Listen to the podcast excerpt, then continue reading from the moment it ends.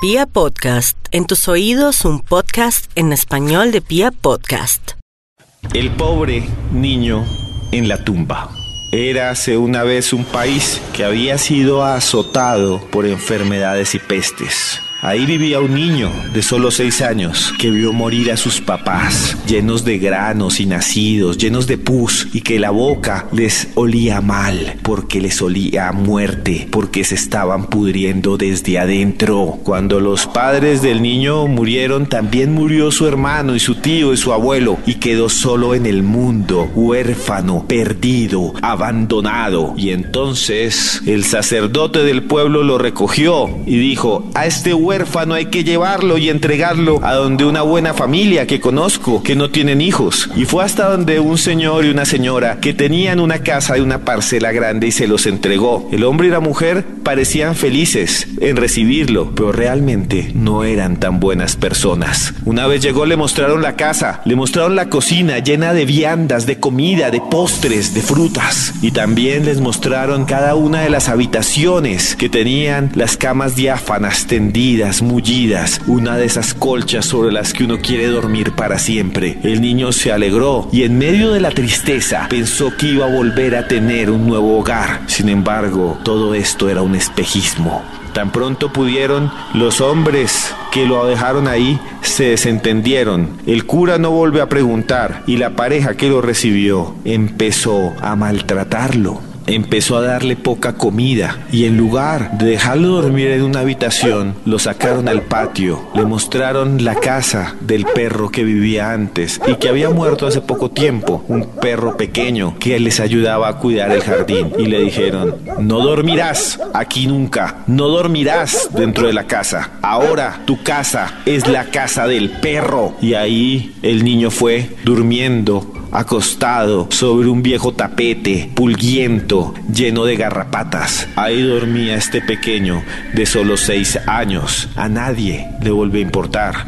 El cura pensaba que estaba bien. Entonces lo pusieron a trabajar. Un día la mujer le dijo, tienes que ayudarnos a cuidar las gallinas y los pollos. Esa será tu labor. Serás como si fueras el perro guardián de la finca. Y él se fue y cuidaba a los pollitos y las gallinas, pero no se dio cuenta y un día llegó una comadreja y mató uno de los pollos. La mujer cuando se dio cuenta le contó a su marido y entonces fueron y lo acusaron de matarlos y comérselos. Ladrón, desagradecido, así le dijeron y cogieron un palo y lo molieron a golpes. La espalda se le llenó de matomas y de turupes y el niño se desmayó. Al otro día se despertó completamente dolorido y se sentía muy mal. No sirves para cuidar gallinas, le dijeron. Entonces te volverás un mensajero. Le dieron un racimo de uvas. Hace mucho tiempo él no veía uvas. Las tocó, las sintió, las olió y le dijeron, no puedes comerte ninguna porque eres nuestro perro. Y ahora tienes que llevársela al señor obispo.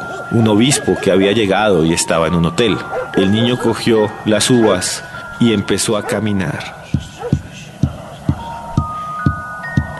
Y empezó a caminar rumbo a la posada. Y cuando estaba en la mitad sintió un dolor profundo en el estómago porque llevaba mucho tiempo sin comer. Entonces cogió un racimo y empezó a comérselas. Cuando llegó al hotel se las entregó al obispo, que le dijo que gracias, pero que faltaban dos racimos. El niño se quedó callado y se devolvió a la casa y lo que enfrentó fue una paliza terrible. Glotón, rata, maldito engendro rastrero, le gritaron la pareja. Lo volvieron a golpear y lo dejaron encerrado en la casa del perro, que era en ese momento la casa del niño. Al otro día se despertó y se dio cuenta que ya no quería vivir, que la vida no tenía sentido y que su existencia era solo dolor. Entonces fue hasta la casa y recordó que un día la mujer que lo tenía ahí adoptado había dicho que guardaba debajo de su cama un tarro de veneno un tarro de veneno para ratas y que ahí lo escondía para que las gallinas y ningún otro animal se muriera. El niño planeó todo, esperó que los padres adoptivos se fueran, se escurrió dentro de la casa que a veces tenía prohibido, pero entró hasta la habitación de quienes los maltrataban y vio el tarro de veneno justo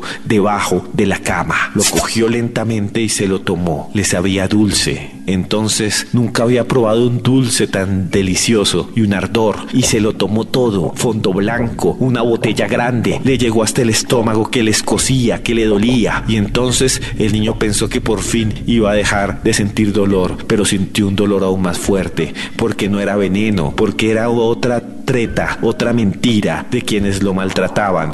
Era realmente vino y el niño estaba borracho, salió borracho, hincho, harto, caminando de un lado al otro. Todos los que lo veían decían, es un niño que está jugando. Los niños pequeños se mueven así, gritan, pobre chiquito. Y el niño siguió caminando borracho, completamente hasta que llegó a un cementerio, al borde de donde estaban las tumbas de su padre y su madre, y se sentó un rato y se puso a llorar. Después se quiso devolver para la casa, pero cayó en una fosa que estaba siendo un sepulturero y ahí se dio un golpe contra los brazos y no pudo volver a salir. El niño estaba borracho, el pequeño, hincho, maltratado, huérfano, no podía salir de un profundo foso donde había caído en un cementerio. Y entonces la noche llegó con el frío.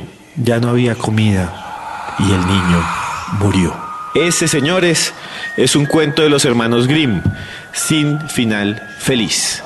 Lo escuchó aquí, en este especial que hemos hecho nuevamente para ustedes en los expedientes paranormales de Esteban Cruz de Pia Podcast. Si usted quiere escribirme, lo puede hacer escribiendo arroba cruz escribiente en Instagram o arroba cruz escribiente en Twitter. Ahí me dice, escuché su podcast y quiero que hable de cualquier tema. Gracias por estar aquí. Gracias por llegar a este punto solo en Pia Podcast.